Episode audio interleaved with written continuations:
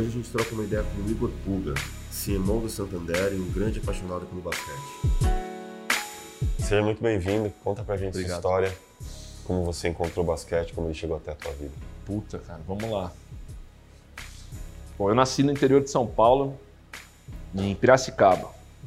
E Piracicaba tem uma história de basquete, tem duas, na verdade. Eu vou contar as duas. Ou seja, tem uma bem anterior que, cara, uma, uma série de caras daquela primeira geração que foi medalhista olímpica brasileira são de lá. Uhum. Tipo Pecente, Vladimir Blatskauskas, Amauri Passos. Esses caras são de lá, jogaram lá. O 15 de Piracicaba teve um time de basquete. Eu não vivi isso, isso foi de 1950, 60. Mas tradicionalmente tem. Mas na minha infância, é, Piracicaba era o centro do basquete feminino, porque tinha um time lá que chamava BCN Unimap, que era o time da Paula, que todo ano jogava final de paulista e brasileiro contra o time da Hortência, que invariavelmente era de Sorocaba. É, então, assim, de alguma forma, é uma cidade do interior de São Paulo, pequena, né, com poucos habitantes, que respirava isso. Então, eu nasci um pouco nesse ambiente e, como moleque, eu, eu, eu, eu adorava. Assim, a minha maior atividade, bem criança mesmo, estou falando pequeno, pouca consciência, assim, era, era a única atividade esportiva que dava para assistir na cidade, que tinha público, que podia e que minha família deixava eu ir. Porque jogo de futebol era complicado, tinha um lance de violência e tal, não pode, não pode sozinho. Mas entrar e sair do ginásio Pô, mas que interessante isso. de né? basquete feminino eu podia. E aí, então, assim, é muito curioso, cara, porque o meu contato com basquete, é... eu me recordo, assim, com 9 anos de idade, eu, eu não tinha muita perspectiva do que, que era um homem jogando basquete. É, quando eu comecei a jogar, que eu tinha 9 mesmo, todas as minhas referências de jogador, assim, de movimentação, de posicionamento, eram de mulheres, ou seja, Sim. eu sabia quem era a Marta, quem era a Karina, quem era a Paula, quem era a Branca, quem era a Hortência, quem era todo mundo. E assim, você falava de masculino, era um negócio, meu, muito mais distante para mim, porque eu respirava e vivia aquilo, tinha uma coisa até passional mesmo. No interior as pessoas têm uma relação com um clube igual clube de futebol, assim, aquele era o meu time, da minha cidade, entendeu? Então tem um vínculo, assim, igual as pessoas gostam de futebol. É... Aí, óbvio, eu sou, assim, eu sempre gostei de esporte, aí transcende basquete, eu gosto de atividade física, mas, puta, muito em função dessa história, eu me meti a besta de tentar jogar basquete e com 9 anos eu entrei numa escolinha lá, é, na cidade. e- Qual era o nome da escolinha? Putz, meu, era a escolinha de um clube que chama Cristóvão Colombo, meu. É... Piracicaba tem três clubes, assim, que, que só tem três clubes sociais, e eles faziam um negócio que era muito legal, cara. É o vou- Cristóvão, o 15 o que... Cristóvão 15 Clube de Campo. Ah. Eram esses três, exato. Mas como é que funcionava? Isso eu não sabia até meus 9 anos de idade, só fui saber quando eu tinha 11. É...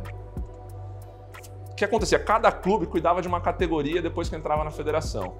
Então, se você jogasse contra Piracicaba e fosse federado, você jogava contra Piracicaba. Só que assim, o pré-mini era de um clube, o mini era de um clube, o mirim era de um clube, o inf- o infantil era de um clube, o infanto, o juvenil, e aí era uma escadinha. Então você ficava trocando de clube. Eu não era sócio de nada, como Sei, sei, sei. militante mesmo. E aí, prefeito prático, você sempre jogava contra Piracicaba. Só que era bizarro, porque cada categoria tinha um uniforme, porque era o uniforme do clube. Sim.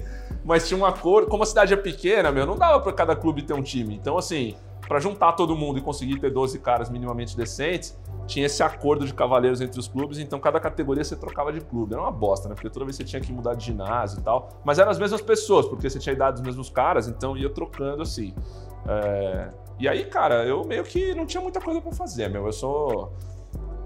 Cara, eu sou, eu sou um menino de classe média baixa, filho de professora, fui criado pela minha mãe. E, cara, eu não tinha outro entretenimento mesmo. Não tinha absolutamente nada pra fazer, não tinha dinheiro, não tinha nada. Então minha vida era na escola. E aí, quando eu entrei na escolinha, eu era um negócio que, meu, porra, de alguma forma eu me engajei, assim. Foi uma identificação no sentido de que, cara, eu tinha essas referências, achava o máximo, a coisa mais legal que tinha dentro da minha cidade. Era um time de basquete, se eu pudesse jogar basquete, muito legal. É, nunca fui lá muito disciplinado, muito atlético. Mas, cara, eu tinha. Sou filho de professor. Então a minha mãe falou: quando você começou a fazer essa porra, bem ou mal, você vai fazer. Se tem que treinar, tem que treinar tal. Então, muito.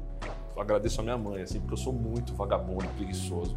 E se eu conseguir, de fato, conseguir ter alguma coisa, eu me federei por causa da minha mãe, não por minha causa, não pelo meu esforço, porque ela era chata mesmo. Então, assim, tinha aquela coisa disciplina de manter a frequência, ou seja, você pode fazer o que você quiser, filho, desde que você faça direito. Então, a minha mãe é a principal culpada de eu ter praticado basquete. Mas o lance de ter encontrado e me identificado foi pelo lugar que eu nasci, cara. E é muito engraçado essa história de basquete feminino, assim. E, e alguma inspiração te leva, além do seu interesse eh, regional, assim, pelo esporte e Lógico. tal, Tem alguma figura que Assim, muito. fala, putz, cara, eu, eu, eu quero por causa dele, sem a participação da tua mãe, de- de, Lógico, família e lógico, lógico, lógico. Não, é que eu acho que tem uma coisa, cara, quando a gente. eu- é que você me perguntou, eu voltei muito pra trás, né? É muito criança, mas com 9 anos o grau de consciência é muito ingênuo, né? Tudo muito misturado. Quando eu começo a me entender mais ou menos como gente, assim, meio adolescente, Sim. Aí tem uma mistura, cara, que é o que você falou. Ou seja, acho que o basquete tem. Ele, ele envolve outras coisas. Ou seja, a atividade física, da prática do esporte é muito legal e fez parte de uma coisa que entrou na minha infância, é o que eu já contei. Mas quando aquilo vira uma coisa cultural, cara, eu acho que o basquete tem umas coisas malucas, assim, na história dela. Você começa a ficar de olho em outras referências É, também. que não tem nada a ver, que é, porra, o jeito que você se veste, o jeito que você se comporta.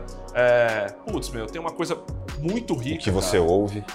você ouve pra cacete. Mas no meu caso tem uma coisa que eu sou muito grato, cara, que é uma coisa assim de é, miscigenação social, cara. Ou seja, o basquete era o ambiente mais democrático que eu frequentava. Ou seja, tinha gente de todas as classes sociais, de todas as raças, de todas as idades. E aquilo, cara, era muito foda pra mim. Assim, no- numa cidade do interior de São Paulo, as coisas não são assim. As pessoas são separadas em feudos mesmo. Feudo de dinheiro, feudo de estilo de vida, feudo de bairro. Uma coisa horrorosa, assim, provinciana. As São bem provincianos. sim. são provincianos. E aí, cara, ali tinha um. Era um ambiente. O único ambiente que eu tinha pra mim. Que caceta, cara. Como assim? As coisas não óbvias que faziam parte do meu entorno aqui acontecem. mim. Ah, Eu posso, sabe, eu não, eu não preciso cumprir um estereótipo. Ou seja, Hum. meu, como assim, cara? É, pessoas que de fato nunca se encontrariam num ambiente social normal, ali dividiam o mesmo espaço. E não era um espaço de jogar, era um espaço de frequentar, de ter as mesmas ideias, de conversar, de música, de referência, de, De troca. roupa, de Ah. moda, de qualquer coisa, cara. Ho- Hoje, conscientemente, eu enxergo essas categoriazinhas. Uhum. Mas ali, pra mim, era só uma questão de estilo de vida. Ou seja, eu me sentia muito à vontade ali. E, cara, achava aquele mundo, aquele micromundo, sabe? Aquele mundinho de Truman, o lugar mais legal que tinha pra eu frequentar, cara. Ou seja, caceta, ali de fato eu conseguia me desprender e me sentia uma pessoa que, que podia ser eu mesmo, entendeu? Eu nunca me senti julgado no meio do basquete, sabe? Pô, dane-se se eu acho isso, se eu acho aquilo. Você vai usar shorts curtos, vai se, se seu tênis é preto, se seu tênis não sei o quê. Putz, meu, se é pra lá, se é pra cá, se você bate bola com a esquerda, se você faz um movimento, você chuta a bola, seu molde é de mulher.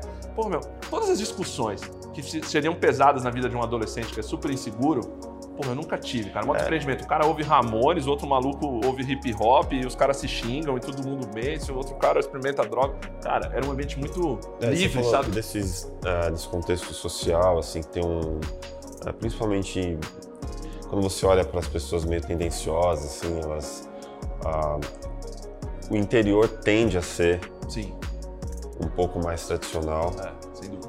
e não tão aberto a receber e lidar com essas coisas que são teoricamente novas, né? É, exato. E aí dá lugar pro julgamento, fala assim, porra, mas você tá jogando isso aí por quê, cara? Que nada a ver. É, não, e assim, então pra mim, cara, é, abriu-se um mundo, assim, no basquete. De tudo, cara, dos, dos amigos, porra, é, amigos de infância que eu tenho, as pessoas que eu, as casas que eu frequentava, o tipo de festa que eu ia à noite, o meu mundo mudou, cara. Ou seja, a- ali foi uma porta de um novo universo que sempre existiu, mas que não era visível pra mim. Por quê? Porque eu era um menino que tinha que se encaixar em um determinado feudo, entendeu? Certo. Só que eu não gostava daquele feudo, entendeu? E não que eu gostasse desse, porque aqui eu não entendia como um feudo, aqui eu entendia como um lugar onde as pessoas eram mais livres, entendeu? Elas tinham mais direito de ser quem elas bem entendiam. Então, o que me encantava ali era uma coisa de democrático mesmo, ou seja, putz, meu, é, qual que é o problema? Ou seja, vou, vou- fazer referência agora à minha idade, né? Ou seja, cara, qual que é o pro... assim, não tinha problema nenhum o cara gostar do Larry Bird, que era brega pra caralho, nasceu no meio do interior dos Estados Unidos, usava mullets, era o cara mais feio do mundo, e o cara gostava dele, e o outro cara gostava do Magic Johnson. E aquilo não gerava nenhum tipo de Atrito. de- atrito. Era o contrário, cara. Em volta do basquete somos todos diferentes, temos preferências diferentes e, se- e a gente se respeita e é do grande caralho, entendeu? E eu não tinha tido nenhum tipo de experiência onde as diferenças fortaleciam o vínculo. As diferenças separam no interior, né? E assim, o basquete foi um lugar onde pela primeira vez eu vi um, um- um ambiente saudável, onde ser diferente, pensar diferente, acreditar diferente unia e agregava em vez de separar. E aquilo pra mim era mágico, cara. Usei esse exemplo do Magic e do Bud, mas tem exemplo de música, ou seja, porra, quando eu era federado, tinha um cara que jogava com a gente, tinha o cabelo até a cintura, meu. O cara ouvia Ramones o dia inteiro. Ele era antítese de todo mundo, cara. Todo mundo ouvia música black, né? A gente chamava de música black, né? Sim, sim. E, meu, tudo bem. Porra, não tinha menor, ele não era segregado, entendeu? Ele era tão junto, tão próximo, tão assim, a gente faria tudo por ele, ele faria tudo por nós. A gente dividia uma vida, era cúmplice em tudo. Então, assim, cara, é uma puta experiência, assim, sabe? Como que um negócio, uma modalidade, um, um jeito de ser culturalmente influencia para que de fato a gente pudesse ser tão diferente, mas tão unido, entendeu? Sim, mas além do, do contexto social, assim, quem teve uma figura que. Ah, não, sim, boa. Ah, Cara, é, eu, eu, eu- Aí é uma coisa meio minha que vai além do basquete. Eu sou. Eu gosto dos underdogs, cara. Eu, não- eu nunca gostei do mainstream, entendeu? Então, assim, as pessoas amam Michael Jordan, as pessoas amam não sei o quê. Eu, cara, eu, eu sempre fui assim. os esquisitos me chamavam a atenção, porque, cara, eu, eu, eu fui um adolescente muito zoado, entendeu? Eu era feio, pra... não que eu seja bonito, mas eu era muito feio. Eu tinha espinha na cara pra caralho, eu era muito magro. Eu tinha 1,80 com 12 anos. Eu era todo estra- estranho, assim. É, Então, assim, de alguma forma, cara, eu gostava do- do- do- dos diferentes, assim, né? Então, assim, é, e tinha uma coisa de eu ser um pouco passivo, então eu me encantava por gente briguenta, assim. Né? Eu adorava os caras meio briguentos, porque eu, eu nunca entendi aquilo como agressividade, como violência, entendeu? Eu entendia aquilo como uma coisa instintiva, de quem conseguia de fato ser verdadeiro, botar pra fora e não ser uma pessoa e reprimida. até Então, assim, competitividade também, né? é, exatamente. Então, assim, cara, olha que coisa engraçada, assim. Eu, eu ao, ao longo da, da minha infância, cara, o jogador que eu mais gostava, assim, era o Patrick Ewing, cara. É, e eu, eu nunca fui pivô, nunca fui cinco, nunca tive nada disso. Uhum. Não era uma identificação em função do jogo, do ponto de vista técnico, era uma identificação que, assim, porra, caralho, meu, o cara tem que se virar, entendeu? É, não, é, não é fácil, entendeu? Como Ou ele seja, desenrola ali, né? como ele Ah, desenrola, sabe? Tudo errado. O cara foi pra final da NBA perdeu pro Michael Jordan jogando em Georgetown. Aí vai pra Nova York, Nova York não ganha porra nenhuma. É puta, sabe? Só pressão, só estresse. Era um puta time de bad boys e o cara tinha que ter um bom senso ali, ou seja, um bando de maluqueiro em volta. É, e eu achava assim, o cara um lord, um gentleman, e ele conseguia de alguma forma é, representar aquilo que eu não conseguia ser. Então, assim, eu- eu acho que é exatamente a maluquice. Né? Por que, que eu gostava tanto do Patrick Ewing? Porque era tudo que eu não era, entendeu? Eu não era forte, eu não era grande, eu... ele representava tudo que eu nunca poderia ser. E ao mesmo tempo, meu, ele não era um cara assim, ah, talvez para quem mora em Nova York tenha um vínculo emocional como torcedor. Mas, cara, ele nunca foi uma unanimidade, entendeu? Os caras falavam que ele era lento, depois, mil críticas. Era muito mais fácil você ler qualquer coisa do Ewing das pessoas falando mal do que falando bem, bem. né? É, então, assim, é um cara que, cara, eu gostei muito, assim, isso bem mais novo. E depois, cara, mais velho, é, aí sim, já mais adulto. Ali também foi uma coisa meio assim, aconteceu, esse cara apareceu, eu me identifiquei, esse cara é legal pra caralho, eu quero que se fodam todos os outros. Mais velho já, aí tem um cara que, assim, eu acho é, como padrão de vida, aí eu tive a oportunidade de ver jogando é, presencialmente e, e, meu, e aí, e aí acho que por N razões, por ser um rapaz latino-americano, eu acho que o, o Ginóbili é o cara mais incrível, assim, quando ele nasceu numa cidade pequena, no interior, veio de baixo, não Que tinha aconteceu, né? O cara aconteceu, o cara tem uma relação patriótica, joga pelo seu país, não estourou de uma vez, não fez esse, esse caminho comum né, dos jogadores que são draftados e fazem universidade dos Estados Unidos. O cara teve que se virar, foi jogar na Europa. Quando jogou na Europa, não jogou num grande centro.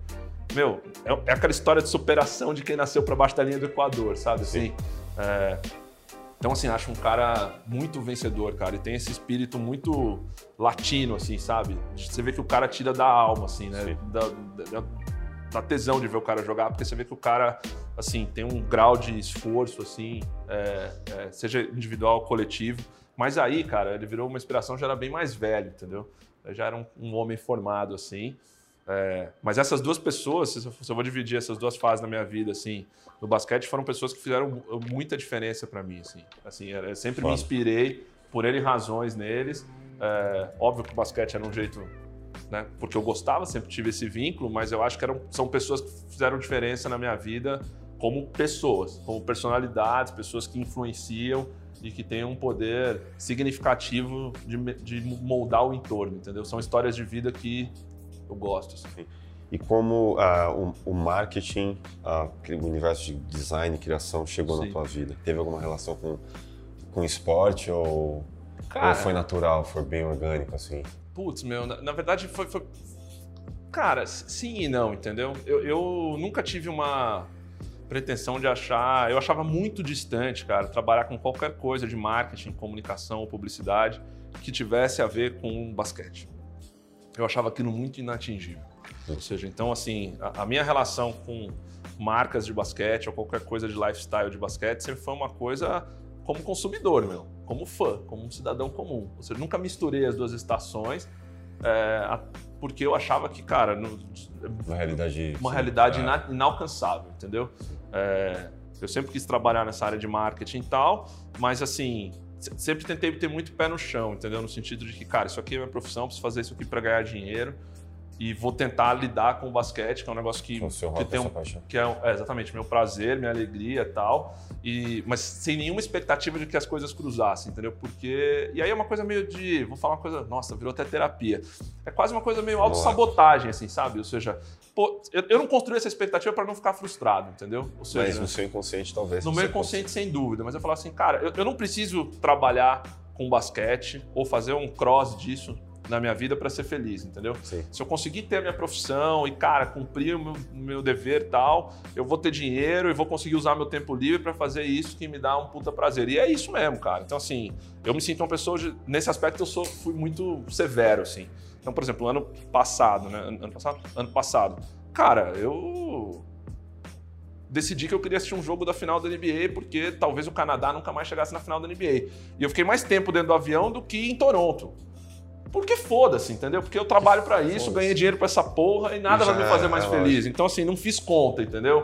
É, e é esse tipo de exemplo. Ou seja, meu trabalho é meu trabalho, que bom que o meu trabalho me dá dinheiro, que bom que eu consigo guardar dinheiro e eu vou gastar esse dinheiro com as coisas que me deixam feliz. Sim, você está conectado com ele de uma outra maneira, mas tá, Foda-se, entendeu? É. E, então, assim, é, é, esse exemplo de como as coisas não conversam. É. Então, e daí tava eu lá, assim, hum. sem nenhum privilégio, sem nenhuma condição. Ou seja, normal, entrei, comprei ingresso, peguei, entrei na fila, não tem nada demais, entendeu? Ou seja, em nenhum momento fiz uso de eventualmente conseguir via marketing algum contato para que aquilo me ajudasse a, em alguma coisa do basquete também nunca me senti à vontade com essa história, entendeu? Sei, sei. Mas foi uma puta realização de um sonho, entendeu? Não poderia assistir um jogo da final, mas é porque assim, pô, que bom que eu consigo trabalhar e ter a, a flexibilidade de falar assim, foda-se, preciso de dois dias de folga e vou assistir um jogo da final da NBA. Como que foi? Você chegou? Porra, como foi, foi maravilhoso, cara. É, não, primeiro que assim, é, eu, eu tinha uma coisa. Aconteceram várias coisas nessa viagem.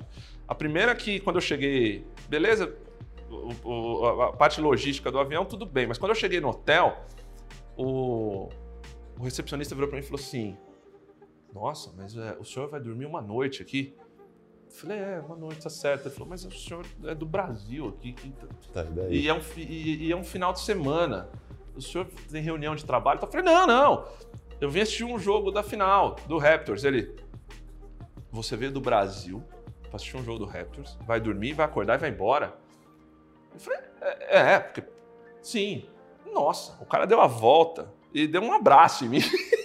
Ele achou aquilo maravilhoso, entendeu? E aí, é, eu acho que isso é uma coisa curiosa, assim, né? Porque Toronto, você fala assim, mas a sensação que eu tive em Toronto é que parecia uma cidade pequena, do interior, entendeu? A reação do cara foi tipo assim: caralho, meu, o cara saiu lá do Brasil, voou 14 horas 13 até horas, aqui é. para ver o jogo do time de basquete da minha cidade. Foi uma coisa, sabe, muito Sim. leve, assim, sabe? Então essa foi a primeira coisa que eu fiquei meio assim, até constrangido, né? Imagina, quantas mil pessoas vão assistir esse jogo, o cara não vai nem, nem olhar na minha cara, sabe é. aquela coisa fria de metrópole? Que para ele podia ser uma realidade distante, muito distante, né? Muito distante e tal, e... Puta, é, então essa foi uma coisa que eu nunca mais vou esquecer, dessa, dessa cena do cara, tipo... achando o máximo. Aí depois, cara, teve uma outra surpresa que foi incrível. Assim, entrei muito cedo no ginásio e o Obama foi assistir esse jogo. Hum. É... E, cara, eu nunca tinha visto um negócio daquele, porque a gente estava no Canadá, era o ex-presidente dos Estados Unidos, e quando a câmera focou nele, meu, o ginásio inteiro ficou de pé.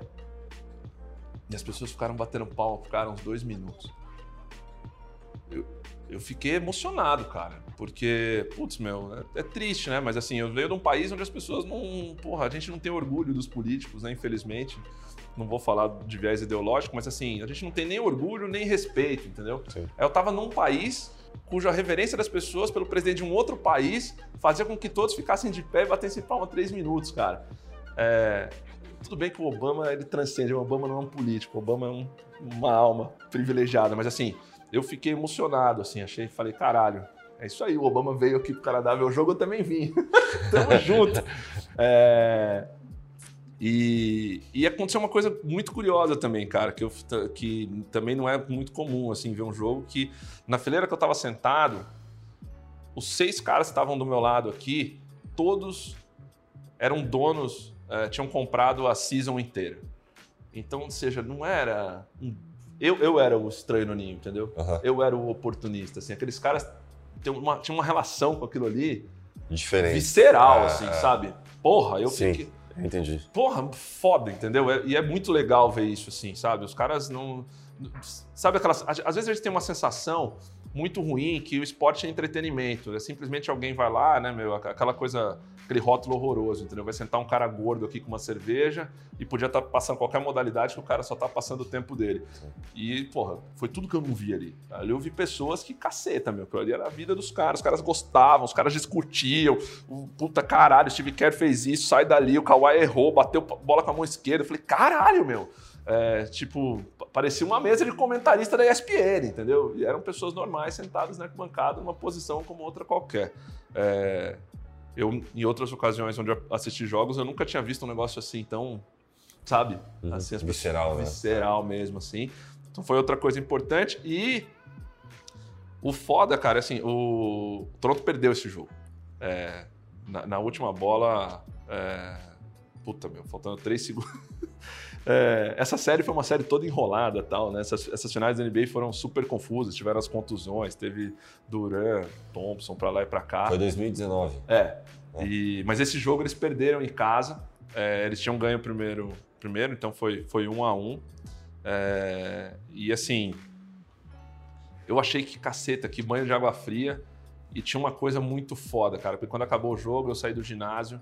É, eu- o orgulho, assim, sabe? Era- o Canadá inteiro estava torcendo por aquele time. E foda-se se eles perderam aquela partida, porque o mundo inteiro estava olhando para aquela cidade Sim. e tinha uma coisa muito legal, assim, que foi o motivo que me despertou ir até lá, que é tipo assim, cara, a gente é canadense, a gente é foda e nós vamos ganhar essa porra. É, e aí tinha uma coisa de união da cidade, das pessoas no meio da rua, assim, que transcendia o basquete. Tipo assim, caceta, a gente é capaz, Só a que gente se veria ou se viu próximo a algo de futebol. é, a gente pode, a gente consegue. E eu achei que ia ser um negócio meio triste, meio melancólico, porque perdeu. E, cara, fazia muito tempo que eu não me deparava com pessoas tão é, é, otimistas, assim, sabe? Felizes, e assim, não acabou a série, é do caralho, nós temos que comemorar, porque aqui é o Canadá e foda-se.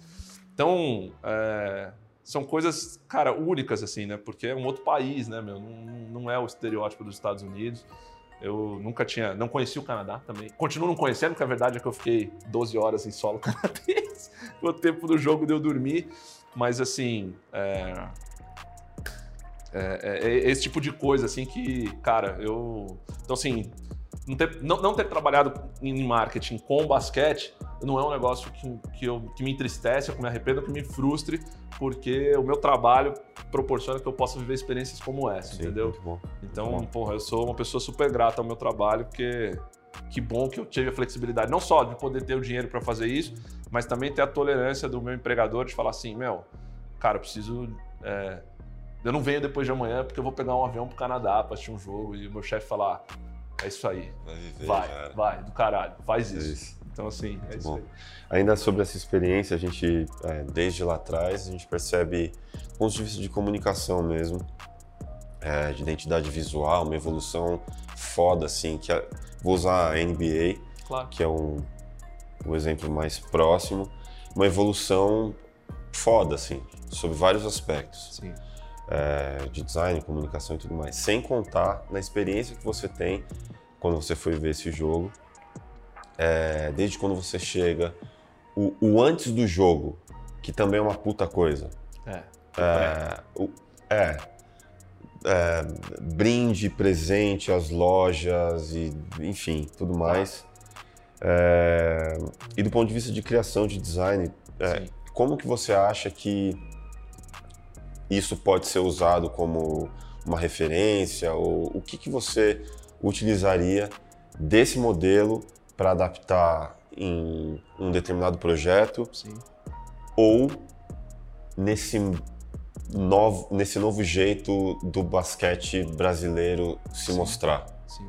Cara, eu, eu acho que assim, tem muitas referências que são muito úteis, né? Assim, a NBA especificamente é uma aula de relacionamento com o consumidor.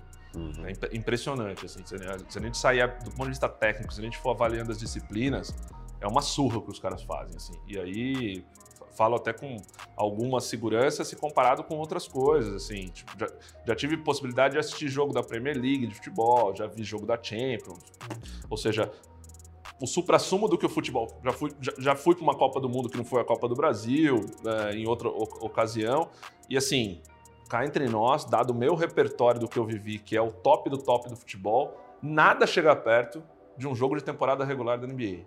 É uma relação que eles têm com o, o, o consumidor e Sim. as oportunidades de negócio que eles conseguem criar, ou não, não nem identificar, Sim. que já está claro que, que eles vão fazer. Exato, né? exato. Mas o que, que eles conseguem transformar acho- a partir daquilo é foda. É, eu- isso que eu ia falar, eu acho que tem uma combinação que eu nunca consegui ver, Hum. que é muito rica quando você tá num, num jogo da NBA, que assim, é, que eu não, pelo menos não, não, não, não conheço, talvez por ignorância mesmo, tem- existam outros exemplos, mas que é um compromisso social com a comunidade do entorno e toda a relação que as pessoas têm com o profissionalismo da modalidade em si.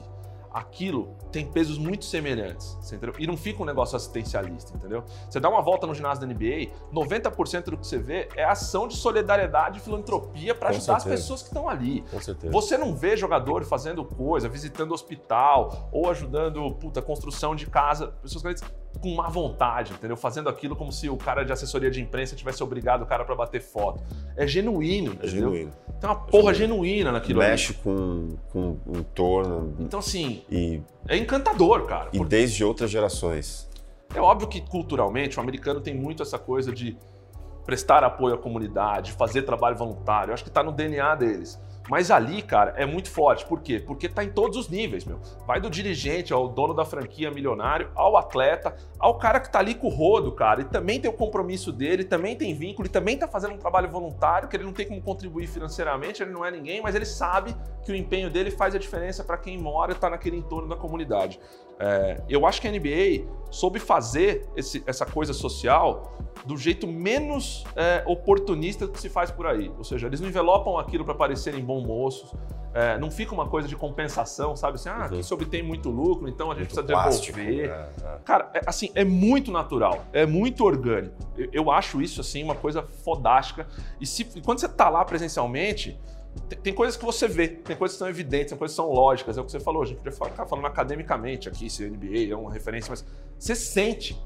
Tem coisa que você sente, cara. Você, você entra no lugar, você olha na cara do filho da puta que tá falando com você, você fala, porra, caralho, meu. É, sabe, isso aqui não. Isso aqui não é um. Tem, tem uma brincadeira pra quem trabalha com marketing, a gente fala que tem muita coisa que é Projac, né? É tudo de mentira, meu. igual novela da Globo, é tudo fake, meu. Aquela sala não existe, aquela casa não existe, aquele personagem não existe. E na NBA eu tenho uma sensação que não tem isso, entendeu? Ou seja, os escândalos são públicos, quando as decisões não acontecem, quando o sindicato de atletas briga com a liga, tudo é transparente, o cara vem, fala, Black Lives Matter não vamos entrar na quadra. Tipo, sabe? Um outro posicionamento. né? Posicionamento transparente, entendeu? É, e eu acho que isso faz muita diferença, cara. Faz muita diferença. E isso acaba aparecendo como? Transversalmente, desde o público até o cara que está lá na ponta trabalhando. Não consigo enxergar isso em, outro, em outras, não em outras modalidades, mas em outras ligas. Ou seja, não se percebe isso. Ou seja, a situação. Porra, meu, vamos pegar um exemplo para não ir longe, entendeu? Porque eu, eu mencionei o futebol, mas vamos mais perto. Pô, cara, até, até hoje o Kaepernick não joga na NFL. O que que deu, né? Precisa falar alguma coisa, cara? Vamos ficar discutindo NBA versus NFL? Ah. Vamos parar aqui. Já- ele tem um, não precisa nem ir pro dois, entendeu? Caralho, que coisa horrorosa, entendeu? Triste.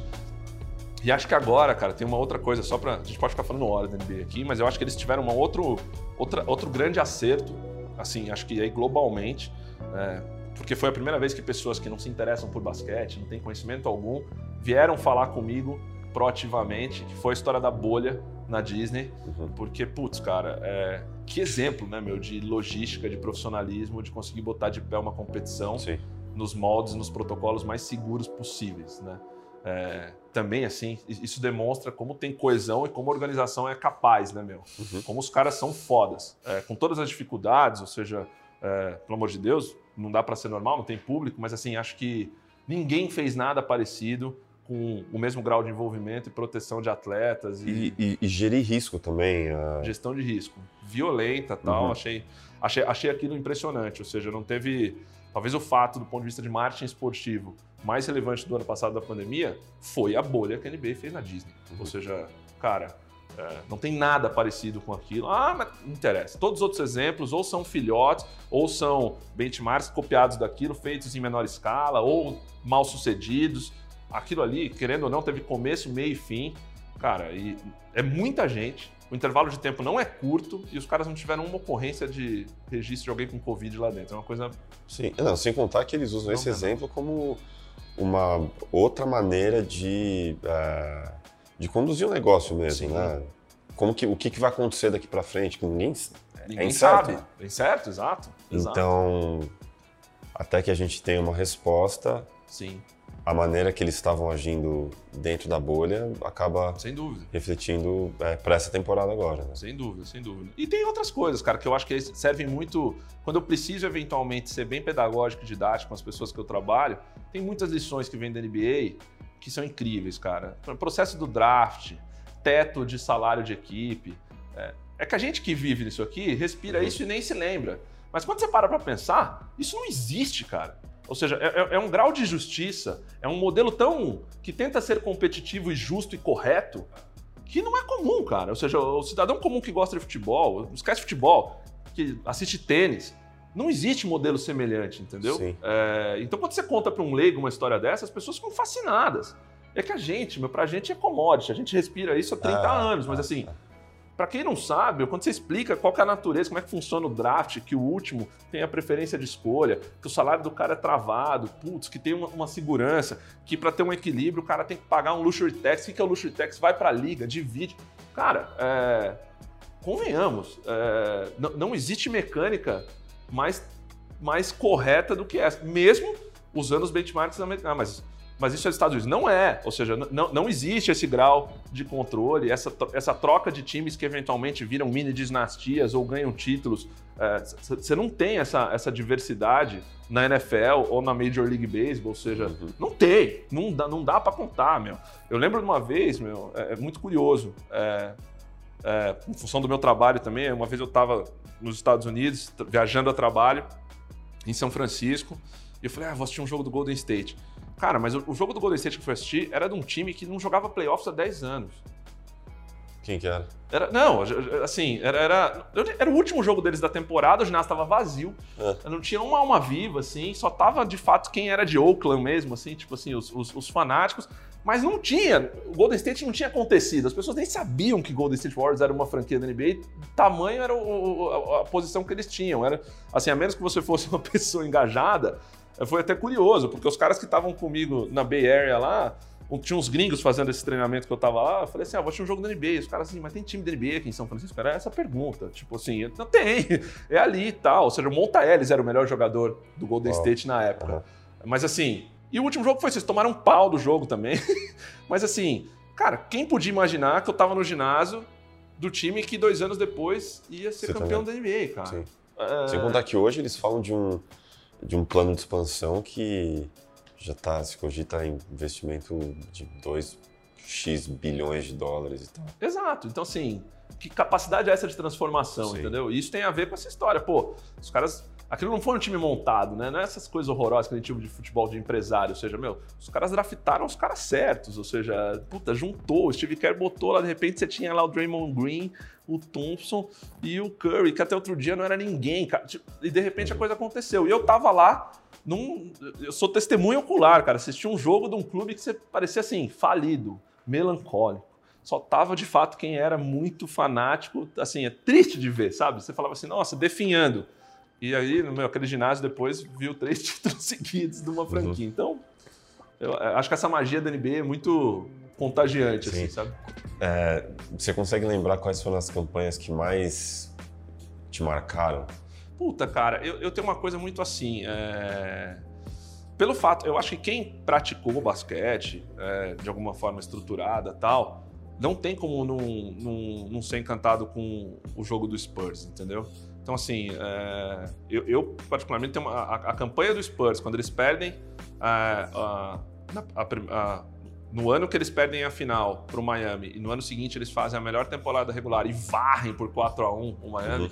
é, para mim aquilo foi muito marcante, porque a capacidade de assumir uma derrota, que deve ser do ponto de vista emocional, psicológico, Sim. pô, você faz 80 jogos de temporada, puta playoff, é um inferno ganhar na, na Conferência Oeste, aí você vai jogar contra o time do LeBron, aí você perde.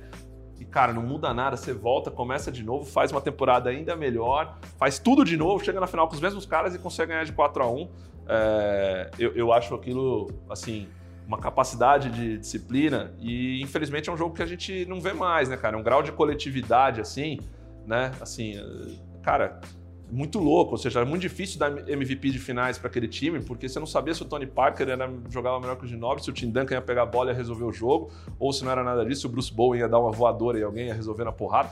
Tanto faz, entendeu? Tá resgatando tudo. Então, assim, é, cara, é basquete raiz, entendeu? Era uma coisa assim, puta, não é um time assim. Esse time arremessa dos três, esse time depende do pivô. Sim. Não, esse time faz tudo, caralho. Esse time é bom atacando, esse time é bom defendendo, esse time é bom se sai os titulares, entram os reservas. Cara, é uma aula, assim, aquilo é uma academia de basquete, entendeu? Sim. Então, assim, para mim, muito marcante esse time do Spurs aí, essa temporada. Tá, mas do ponto de vista de criação, ah, sua pergunta não foi. Não, foi... não, não, não, não, não. Tá, tá ótimo, mas do ponto de vista de criação, o que que. É...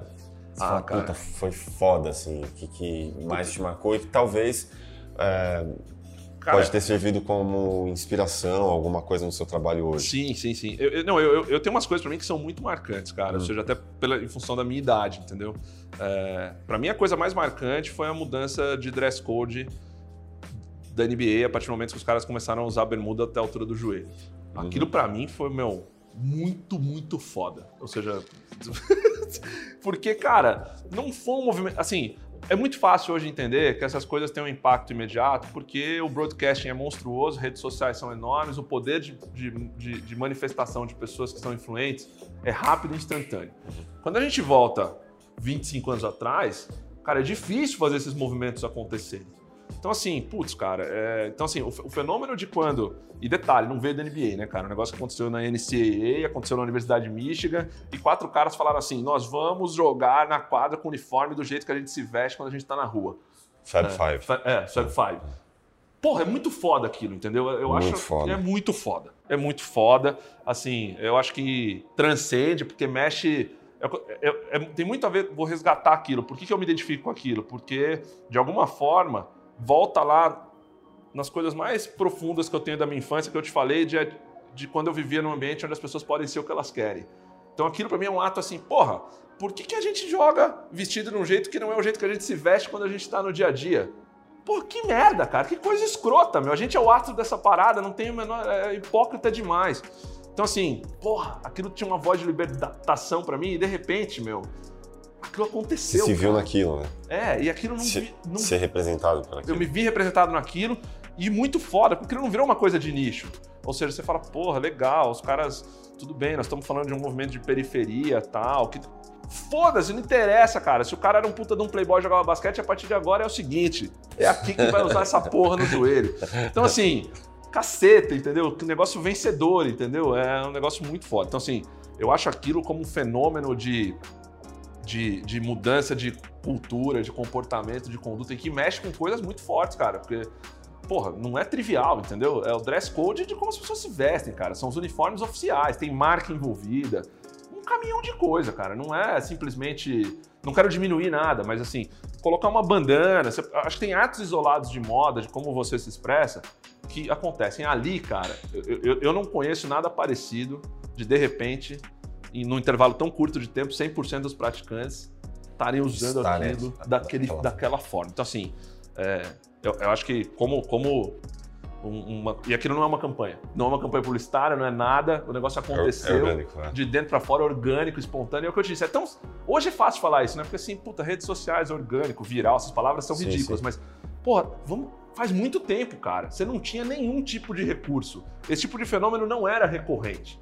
Então, eu, eu acho aquilo como, como é, fenômeno mesmo, assim, de marketing, de conduta é, e de influência, o mais forte, cara. Muito foda, porque é, desde o olhar das outras marcas até, sei lá, cara, contrato Exato. de, de tênis com XYZ jogador Sim, sim. e de, de dentro da quadra para fora, como isso influenciava Sem no agir, no ser mesmo, Exato. e pensar de Exato. cada pessoa que estava envolvida com aquilo ali, de se ver aquilo ali, sabe? Isso, isso mesmo, isso mesmo. Era foda. Eu acho era aquilo muito, foda. forte, muito forte. Então, assim, eu acho que não tem, eu, eu não lembro de nada tão significativo assim. E eu gosto dessa história porque é bem isso, ou seja, não foi ancorado por nenhuma marca, ou seja, esse fenômeno não foi um fenômeno da Nike, da Adidas. Mas elas vieram depois. Lógico, tipo, lógico. Não, não, sim, aí que tá, mas elas vieram reboque, né? Por isso que é muito legal, sabe?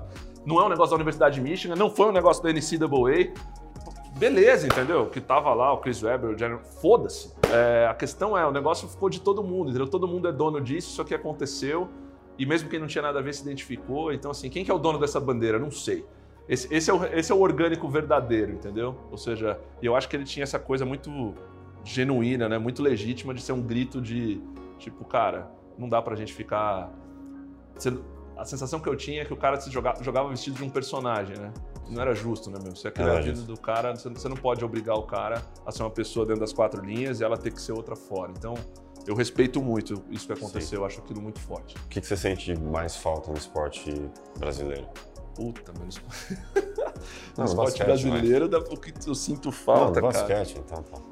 É, não, no basquete, puta, cara, é difícil falar pra falar. Eu acho que a gente falta muita coisa, né? Eu acho que.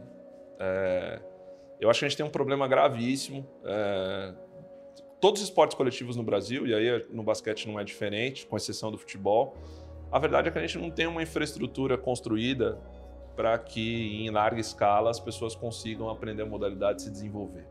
É, cara, você- ou, ou você é muito guerreiro, ou você é muito batalhador, ou você tem um agente, ou você tem um empresário, ou você tem um pai que vende a, a alma para tentar fazer você acontecer. Mas estruturalmente, a gente não consegue fazer em escala com que as coisas funcionem, porque o esporte não aconteceu no ambiente estudantil, né? Ou seja, porra, é uma Totalmente desvinculado da educação. totalmente desvinculado da educação, cara. E assim, é, é muito difícil que alguma coisa aconteça, é, e é por isso, né, posso estar errado, mas assim, não é à toa que toda vez que eventualmente a gente acaba tendo algum estouro de alguma medalha olímpica, são em esportes individuais, cara, porque eventualmente foi alguém que se superou por conta própria, por isso que a gente tem tanto judoca, por isso que de repente aparece um bando de gente de atletismo, mas assim, pô, esporte coletivo exige uma dinâmica, uma disciplina muito distinta. E o amadurecimento acontece de forma muito lenta e gradativa. Então, se não tiver vinculado ao histórico educativo, se não vier de muito cedo, é muito difícil, cara. A gente pode fazer coisas artificiais, a gente pode fazer bolhas, né? Ou seja, tá tudo bem. Eu acho que a Confederação Brasileira de Vôlei conseguiu fazer isso com a seleção masculina de vôlei por muito tempo, né? Isolou um grupo de especiais e esses caras têm um tratamento como se de fato isso aqui não existisse. Mas não é um reflexo da modalidade também quando você olha para o Brasil de verdade. Ou seja, aquilo ali é um factoide bem feito, eu não estou desmerecendo ninguém. Uhum. Mas eu acho que se a gente quiser que as coisas aconteçam e não dependam desse tipo de esforços artificiais, é, não faz sentido. Ou seja, o esporte precisa compulsoriamente fazer parte do, do currículo escolar das pessoas, ou seja, desde pequeno até o ambiente universitário, né? Óbvio que daí os ganchos, os gatilhos do, do- engajamento das pessoas são distintos, né? Uma criança é diferente de um adolescente que é diferente de um jovem, mas não tem nada estruturalmente concebido, né? Então, assim, não dá para fazer de trás para frente. Eu acho muito legal que o NBB obrigue, por exemplo, a ter uma liga de desenvolvimento com cotas específicas de idade. Mas isso é o rabo abanando o cachorro, cara. É de baixo para cima que se constrói uma modalidade, não de cima para baixo, né? É, é o que você falou, a NBA tá aqui, cara. Você tem um número limitado de franquias e jogadores com altos contratos. Quando você pega o tamanho da NCAA e quando você pega os, os campeonatos regionais de high school nos Estados Unidos, cara, é, é por isso que a coisa acontece. Ou seja, nós estamos falando de 120 mil pessoas que praticam a modalidade de um jeito sério. É, então, assim, o pior é que estruturalmente é, não me parece tão impossível de fazer isso. Ou seja, eu acho que é viável. Agora, óbvio, a gente precisaria mudar todos os protocolos e procedimentos e a Ah, forma como a gente dúvida, encara a o esporte. no disposição das pessoas, quem tá ali. Sem dúvida, sem dúvida. Mas assim, é um completo nada. Então, assim, o que eu sinto falta? Eu sinto falta de tudo. Essa é a resposta mais sincera que eu posso dar, entendeu? Ou seja, Ah, se você puder definir basquete em uma palavra, qual que seria? também é a minha alegria. Basquete pra mim é alegria. É macumba. Festa. Isso, muito bom. Isso é bom.